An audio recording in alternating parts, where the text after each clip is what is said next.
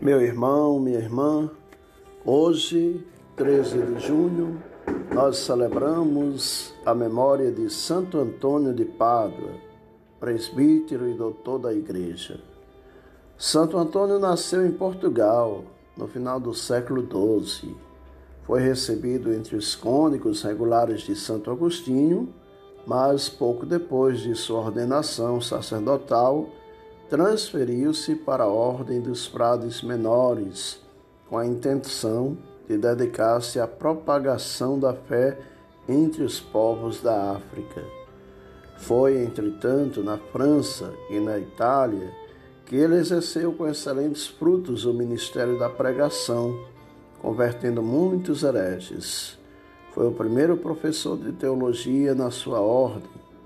Escreveu vários sermões cheios de doutrina e de unção espiritual. Morreu em Pádua no ano de 1231. E o evangelho de hoje é Mateus, capítulo 5, versículos 33 a 37. Naquele tempo disse Jesus aos seus discípulos: Vós ouvistes o que foi dito aos antigos: Não jurarás falso mas cumprirás os teus juramentos feitos ao Senhor.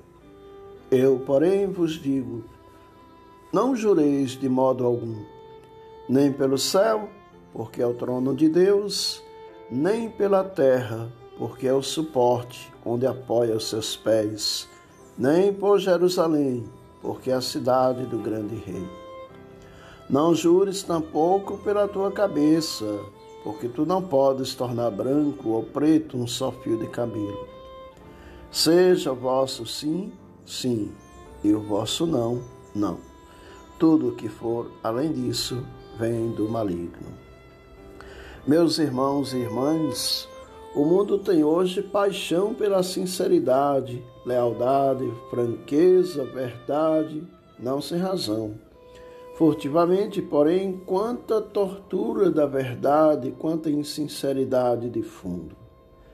É fácil acusar os outros por qualquer pretexto e não penetrar a fundo em si mesmo, no próprio interior, nos gestos para com os outros. Se nos lembrarmos da palha e da trave de que fala Jesus em Mateus 7 e Lucas 6, ou o que quem for sem pecado, atira a primeira pedra, lá de João 8, né?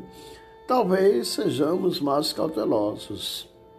Jesus nos convida à sinceridade total, à lealdade que não retira a palavra por comodidade, à franqueza que leva a dizer a quem erra, tu erraste, a procurar e a aceitar a verdade como ela é Cumpre não querer enganar os outros, prevalecer sobre eles, violentá-los psicologicamente de modo algum, mas respeitar a todos, dos familiares aos companheiros ou colegas de trabalho. Poderemos assim dar-nos a paz tão desejada. E hoje, meus irmãos e irmãs, o trecho melhor dizendo, o texto né, da segunda leitura do ofício das leituras é um, uma parte do sermão, de um dos muitos sermões que fez Santo Antônio de Pádua e que, ao meu ver, tem uma forte ligação com a narrativa do Evangelho. Ouçamos. Dizia Santo Antônio de Pádua no século XII quem está repleto do Espírito Santo fala várias línguas. As várias línguas são os vários testemunhos sobre Cristo, a saber, a humildade, a pobreza, a paciência e a obediência. Falamos estas línguas quando os outros as veem em nós mesmos. A palavra é viva quando são as obras que falam. Cessem, portanto, os discursos e falem as obras. Estamos saturados de palavras, mas vazios de obras. Por este motivo, o Senhor nos amaldiçoa, como amaldiçoou a figueira, em que não encontrara frutos, mas apenas folhas. Diz São Gregório: há uma lei para o pregador, que faça o que prega. Em vão pregará o conhecimento da lei quem destrói a doutrina por suas obras.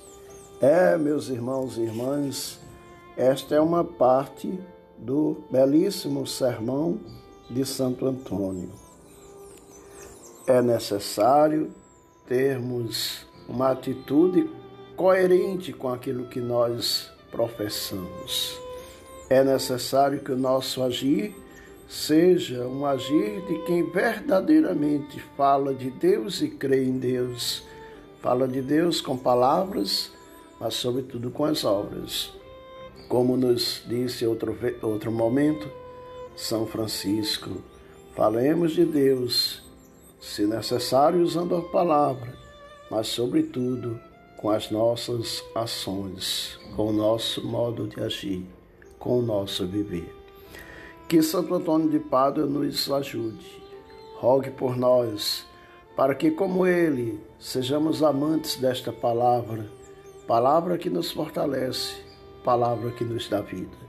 Seja louvado nosso Senhor e Salvador Jesus Cristo.